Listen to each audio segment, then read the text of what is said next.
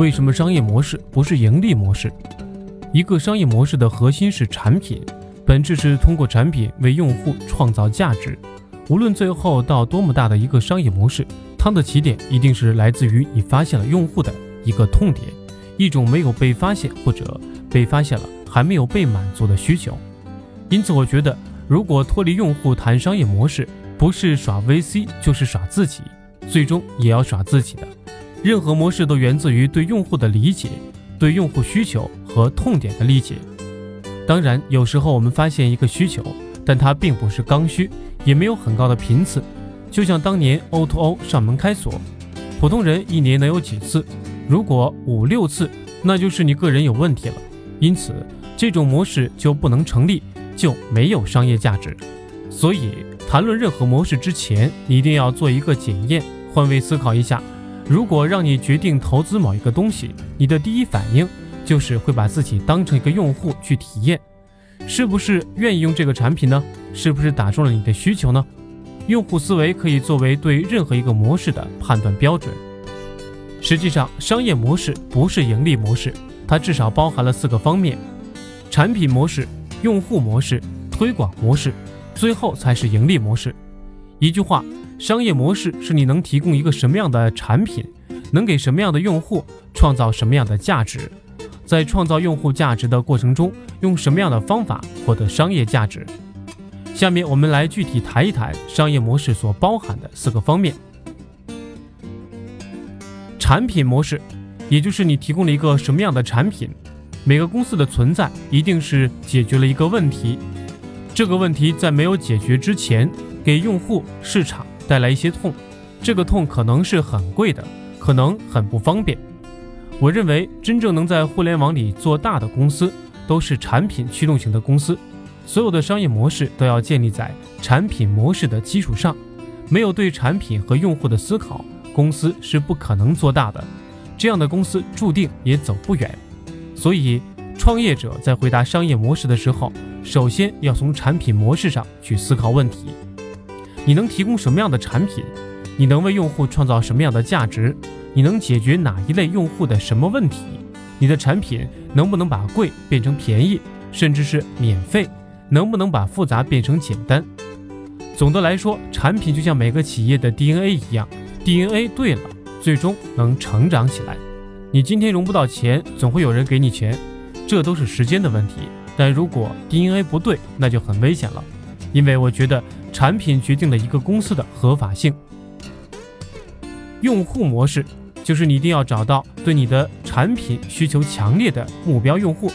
如果说自己的产品是普世产品，是放之四海皆准的产品，那就说明你没有认真的思考过。我主要谈谈体验，先请大家思考一个问题：大的电信公司为什么改进不了服务呢？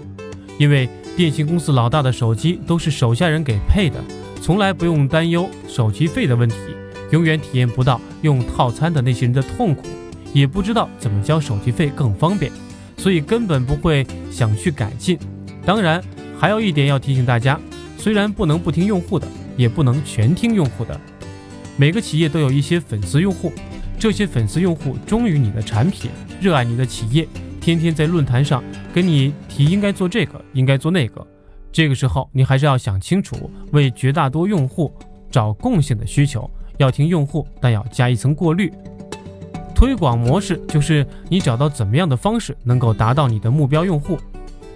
在中国，永远不要相信酒香不怕巷子深，即使产品做得再好，如果只靠自然的口碑，只要还没有接触大多数用户的目标。就可能被互联网巨头盯上，人家一模仿一捆绑，你多年的心血就白费了。然而，很多人一提到推广就想到花钱，但花钱推广未必是好的做法。如果你的产品好，但是没有钱去推广，这个时候你可能反而会逼着自己想出很多方法。实际上，很多公司推广模式上的创新都是被逼出来的。反观，一旦有了融资，公司往往会直接砸钱做推广。这个时候，哪怕随便找个人来做市场总监，只要给他足够的钱，他也能想办法去刷地铁、刷公交、刷路牌广告，也能在市场上冒出几个泡来。但我认为这不叫推广，真正的推广模式是要根据你的用户群，根据你的产品去设计相应的推广方法。砸钱推广往往会给人造成错误的判断，让人产生错觉，以为一推就灵，从而不再研究用户的需求，不再重视产品的体验。其实这是最危险的。判断是不是真正的推广，最简单的标准是把推广资源一撤，不再砸钱，看产品的用户是不是往下掉。如果用户量一下掉下来，就说明推广无效，产品肯定存在问题。这个时候，如果不立即对产品进行调整，你和团队将面临巨大的挑战。真正的推广是产品不断的完善和提升，在推广过程中，你要研究市场，和目标用户打交道，了解用户真正的需求，了解用户使用产品遇到的困难和问题，然后再反馈到产品上进行改进，由此不断的帮助产品调整和完善。这样，即使推广没有达到理想的结果，但通过推广，你发现了产品的问题。你了解到真正的用户需求，你发现新的用户，这些收获远比单纯的产品安装量要有价值的多。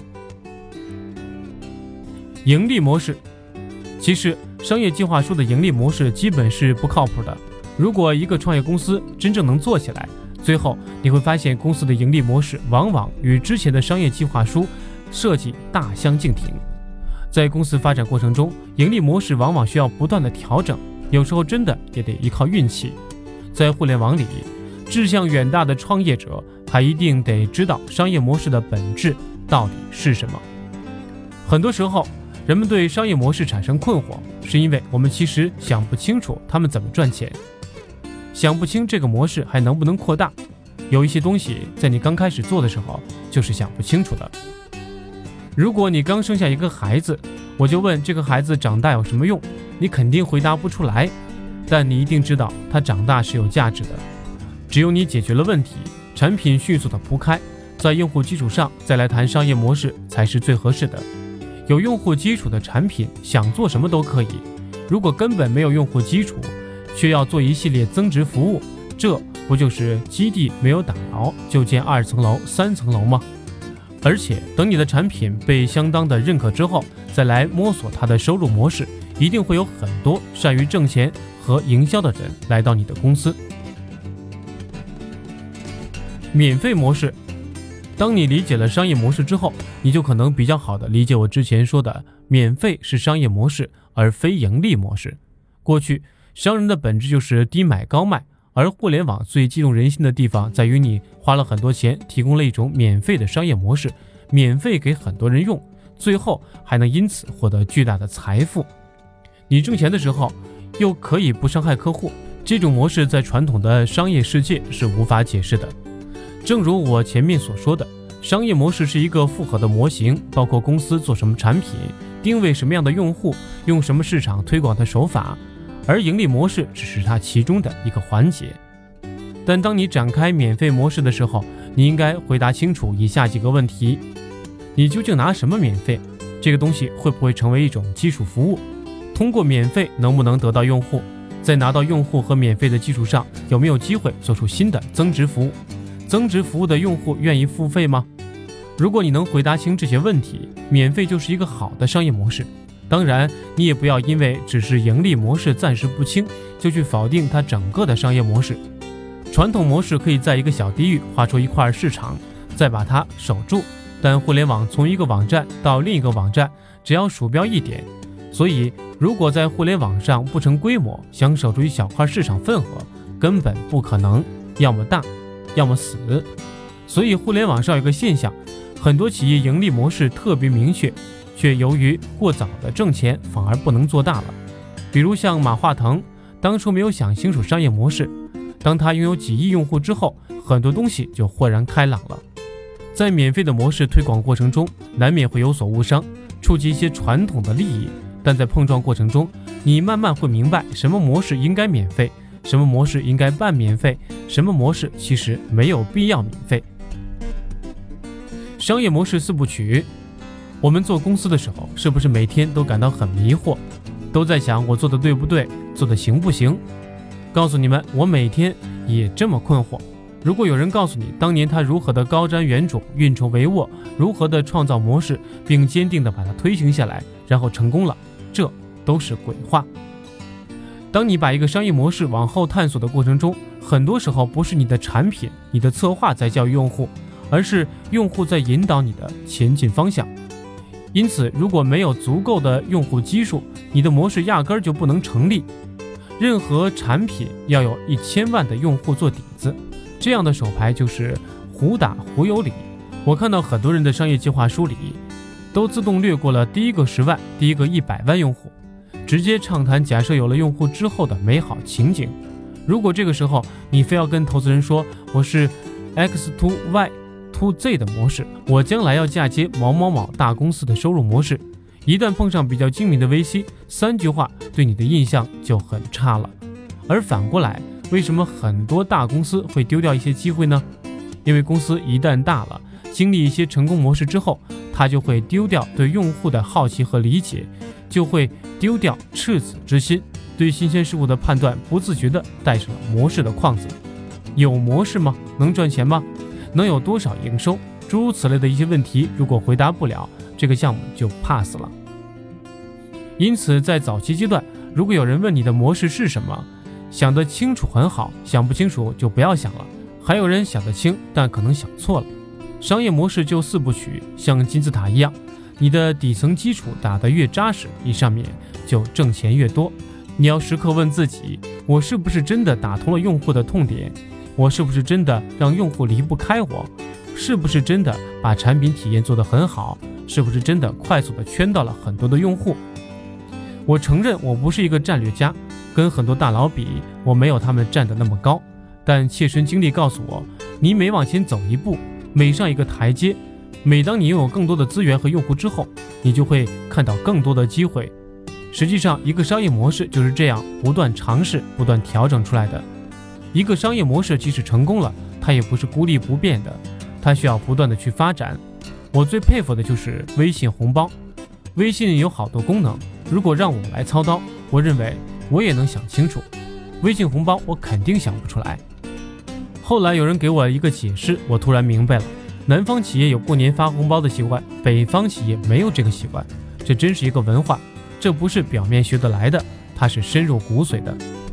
所以还是我反复的提倡用户至上，时刻盘问自己，究竟能不能给用户创造价值。